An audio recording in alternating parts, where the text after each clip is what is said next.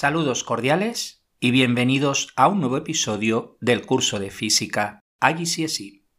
Desde Bolivia, un oyente me comentaba acerca del origen de la primera pila, conocida como pila voltaica o pila galvánica.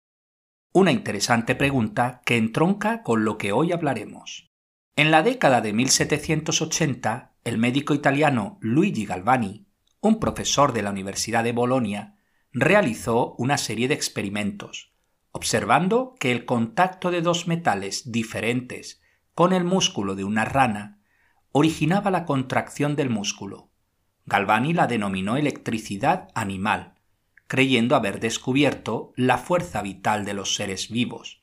Interesado por los resultados, el físico italiano Alessandro Volta continuó los experimentos en 1794 llegando a la conclusión de que la rana no era necesaria para la producción de la electricidad, sino los dos metales. En uno de sus experimentos, colocó un disco de zinc y uno de plata, separados por un trozo de tela o papel mojado en una solución salada o ácido diluido. A continuación, apiló una batería de dichos discos uno encima de otro, ya que así producía una diferencia de potencial mucho mayor. Finalmente conectó dos tiras metálicas, una a cada extremo de la pila, y comprobó que al acercarlas se producía una chispa eléctrica. Volta acababa de inventar la primera pila eléctrica. Corría el año 1800. En el episodio de hoy vamos a estudiar la diferencia de potencial y las pilas.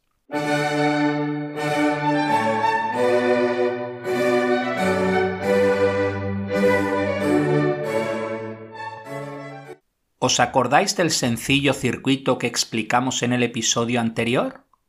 Si unimos una pila y una bombilla con dos cables, tenemos un circuito cerrado. Podemos observar que la bombilla se enciende. La pila básicamente lo que hace es cargar los electrones, esto es, los dota de energía. Los electrones fluyen a través de los cables del circuito, perdiendo energía en los distintos elementos que encuentra de tal forma que el electrón regresa sin energía ninguna y vuelve a recargarse de energía en el interior de la pila. Eso es básicamente lo que sucede en un circuito, un flujo constante de electrones. Recordad que se trata de corriente directa, esto es, en las pilas y baterías, los electrones siempre fluyen en la misma dirección. Para que entendáis mejor la idea de un circuito eléctrico, haremos un símil tenemos un depósito de agua que vamos a utilizar para mover un molino hidráulico que a su vez servirá para moler el trigo. Para ello colocamos el depósito de agua a una cierta altura, de forma que el agua fluye por canalones con cierta fuerza hasta llegar al molino, al cual hace mover. El agua posee energía potencial gravitatoria, análogo a la energía potencial eléctrica que poseen los electrones. El agua en movimiento es análoga a la intensidad de corriente que proporcionan los electrones. El molino hidráulico es análogo a nuestra bombilla.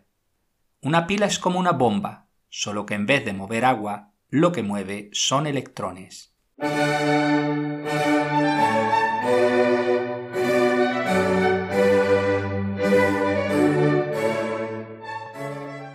Pero, ¿qué es una pila?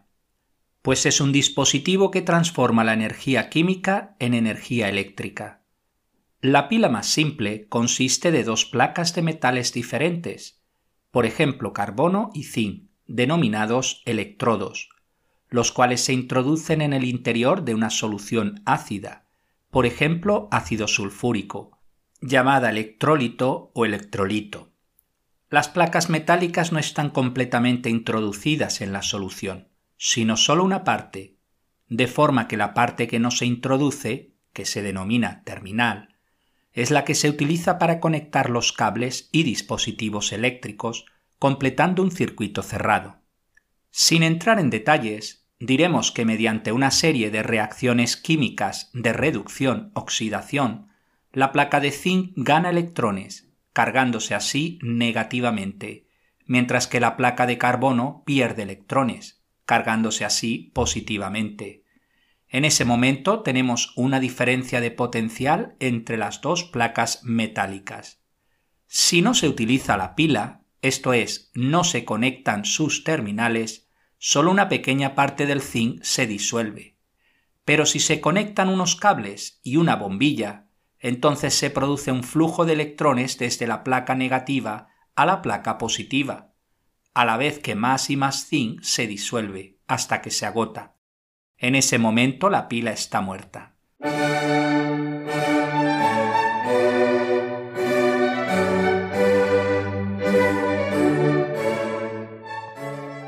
Se define la diferencia de potencial entre dos puntos de un circuito como el trabajo por unidad de carga que se realiza para desplazarse de un punto al otro del circuito. Por ejemplo, podemos calcular la diferencia de potencial entre dos puntos que conectan una bombilla, que en el fondo no es más que una resistencia. En el lenguaje coloquial también se utilizan los términos voltaje o tensión para designar la diferencia de potencial.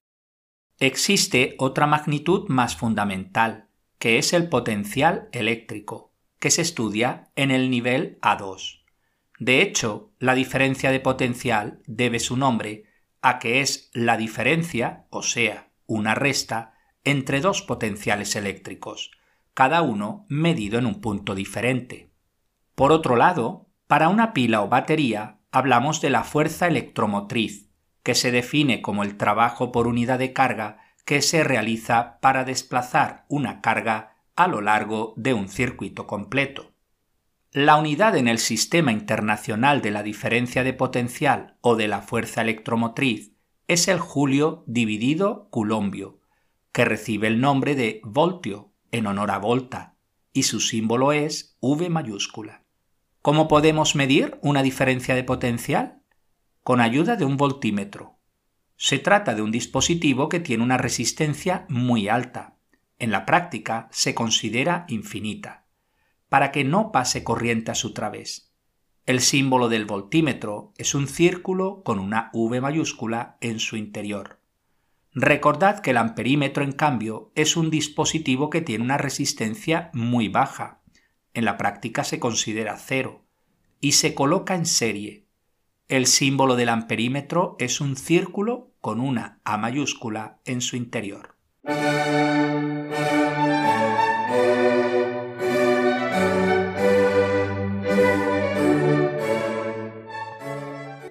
Como todos sabéis, podemos utilizar varias pilas y no solo una.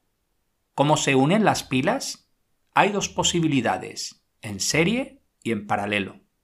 Apartado A, en serie, que como sabéis significa que comparten la misma intensidad de corriente. Imaginad dos pilas de 1.5 voltios que se unen de forma que el polo negativo de una se une al polo positivo de la otra. Esto es equivalente a utilizar una sola pila de 3 voltios. Pero ahora fijaros en el siguiente ejemplo. Coloco las pilas de forma que el polo positivo de una se une al polo positivo de la otra. En este caso, es como si tuviera una sola pila de 0 voltios, lo cual no servirá en ningún circuito, ya que no habrá corriente eléctrica. Para saber la fuerza electromotriz total que producirán varias pilas conectadas en serie, debéis de sumar o restar de acuerdo a cómo están conectados los terminales de las pilas. Apartado B. En paralelo. En este caso, todas las pilas deben tener la misma fuerza electromotriz y se conectan todos los polos positivos por un lado y todos los polos negativos por el otro lado. En este caso, no aumentamos la fuerza electromotriz total. Cuatro pilas de 1.5 voltios conectadas en paralelo siguen produciendo una fuerza electromotriz de 1.5 voltios. Entonces, ¿qué ganancia tiene conectar las pilas en paralelo? Una mayor capacidad, concretamente el cuádruple. La capacidad de una pila es el producto de la corriente que fluye en el circuito por la duración de la pila. Su unidad es el amperio-hora, que se designa con las letras A mayúscula H. Un amperio hora es la cantidad de electricidad que atraviesa un conductor por el que circula una corriente de un amperio durante una hora. Así, un amperio hora equivale a 3.600 coulombios. Una pila de 1.5 voltios puede tener una capacidad de unos 2.700 miliamperios hora, es decir, 2.7 amperios hora. En cambio, las cuatro pilas conectadas en paralelo ofrecen una capacidad de 10.8 amperios hora. Un dato interesante sobre una pila es que nunca podréis usar la fuerza electromotriz que indica la pila.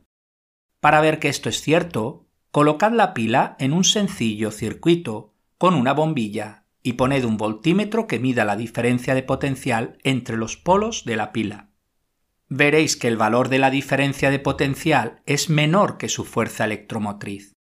La explicación tiene que ver con la resistencia que ofrece el interior de la pila al movimiento de los electrones.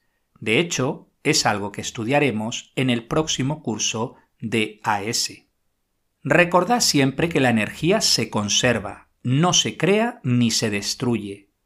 Esto significa que si sumamos las diferencias de potencial que hay en cada componente eléctrico, debemos obtener la misma diferencia de potencial que hay entre los terminales de la pila o batería.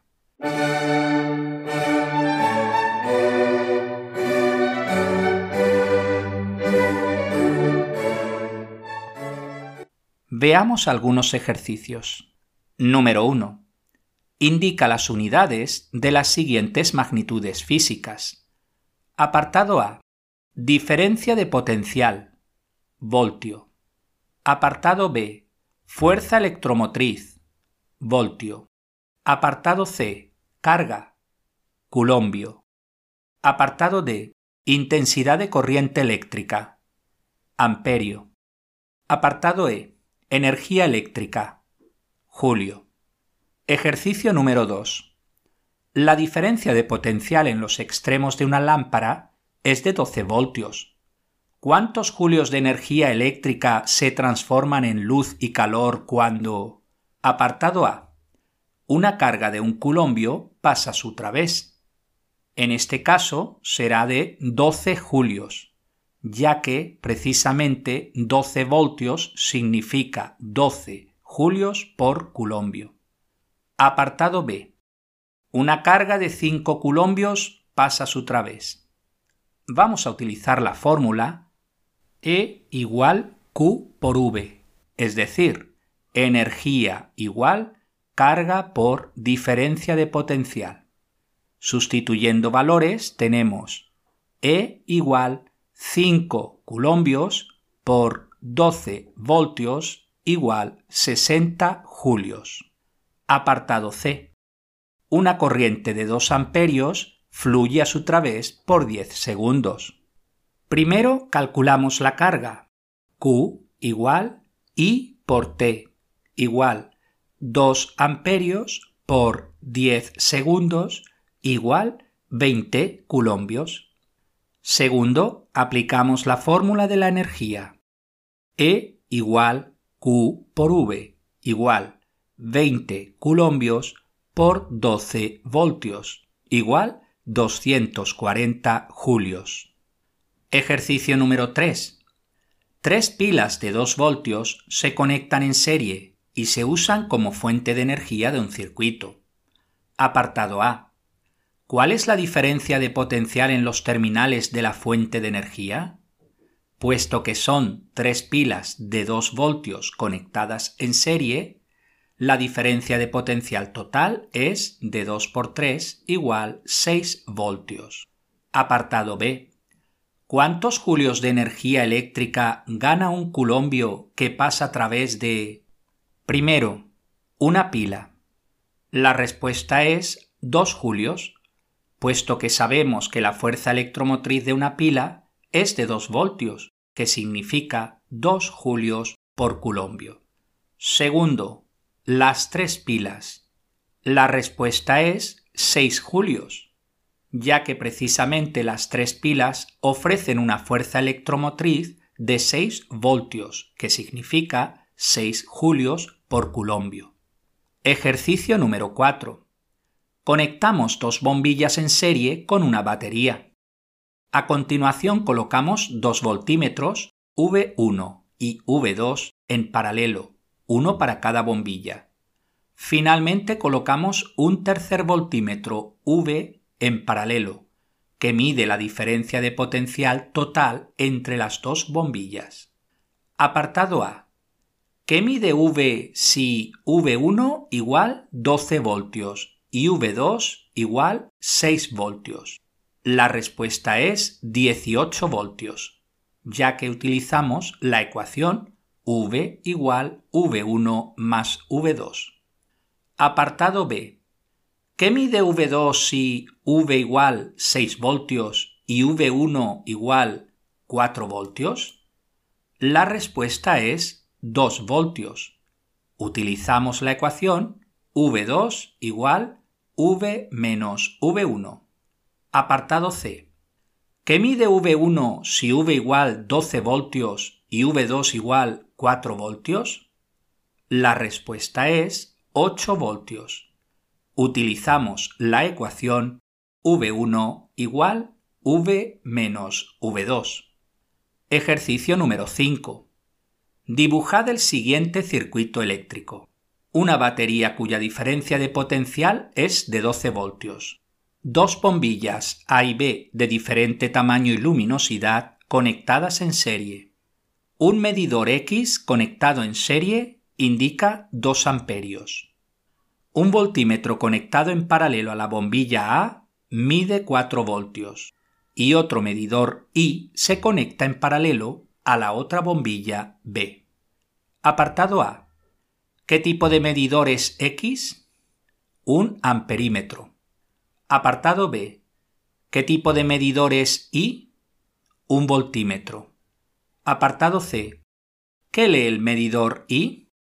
12 voltios menos 4 voltios igual 8 voltios. Apartado D. ¿Cuánta energía potencial lleva cada culombio conforme sale de la batería? 12 julios.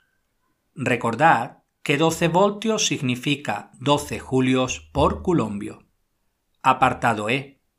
¿Cuánta energía potencial se pierde por cada culombio que pasa por la bombilla A? 4 julios. Recordad que la pila A tiene una diferencia de potencial de 4 voltios igual 4 julios por culombio. Apartado F. ¿Cuánta carga pasa a través de la batería A cada segundo? 2 culombios, ya que la única corriente del circuito es la que mide el amperímetro, y es de 2 amperios, que es lo mismo que 2 culombios por segundo. Apartado G cuánta energía es radiada a través de la bombilla A cada segundo. Utilizamos la ecuación E igual Q por V igual 2 culombios por 4 voltios igual 8 julios. Pues hasta aquí el episodio de hoy. Muchas gracias por su atención y hasta el próximo día.